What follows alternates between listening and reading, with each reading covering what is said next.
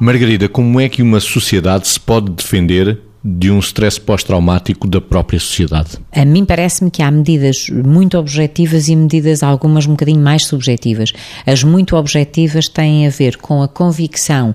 e pragmatismo objetivo, quer dizer, e isto acontecer de facto, eh, de que há medidas de segurança neste momento menos eh, flácidas, vamos dizer assim, para que eh, haja uma atenção especial por quem na sociedade toma conta da segurança, não é? As polícias, etc. Portanto, medidas medidas pragmáticas para que os países se vão sentindo mais seguros no que é, no que são as questões de controle, de segurança, de vigilância, etc. Portanto, medidas muito, muito, muito concretas que não têm que ser necessariamente divulgadas no seu teor, as medidas, porque isso obviamente também as fragiliza. Às vezes temos de ter um bocadinho de cuidado com isto, mas as pessoas saberem que há medidas concretas e objetivas para proteger os países e alguns locais desses mesmos países que porventura são mais permeáveis para que este tipo de pessoas que geram este tipo de acontecimentos não possam ser, não possam penetrar e, portanto, isto medidas de um teor claramente objetivo. Depois, acho que há outra questão também que é ao nível da educação e ao nível da educação das camadas jovens desde muito cedo,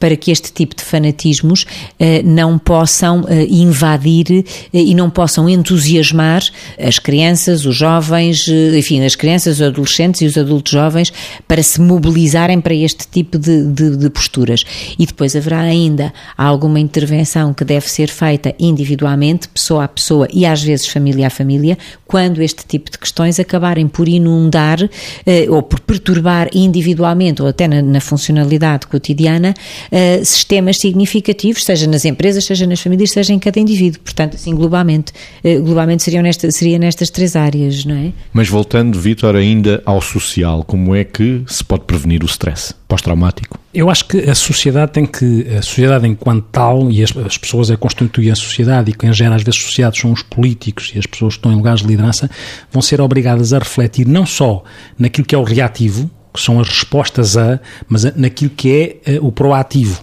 E o que é que as pessoas não fizeram e podem fazer para que, de alguma forma, situações destas possam atenuar-se na, na, sua possibilidade de acontecer e nas suas consequências. Quero eu dizer com isto o seguinte, que é, nós vemos muitas coisas de cumplicidades entre países que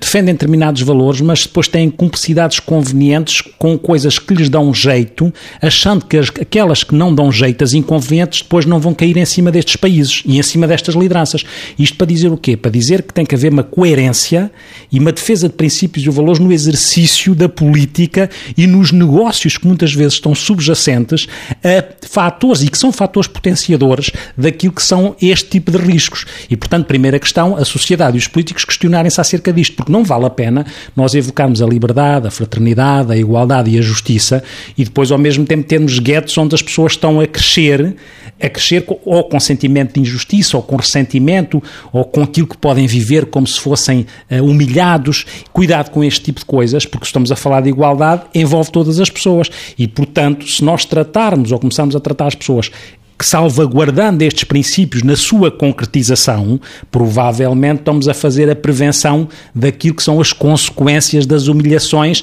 e da vingança que daí advém. Portanto, alguma atenção na coerência do, do exercício dos princípios.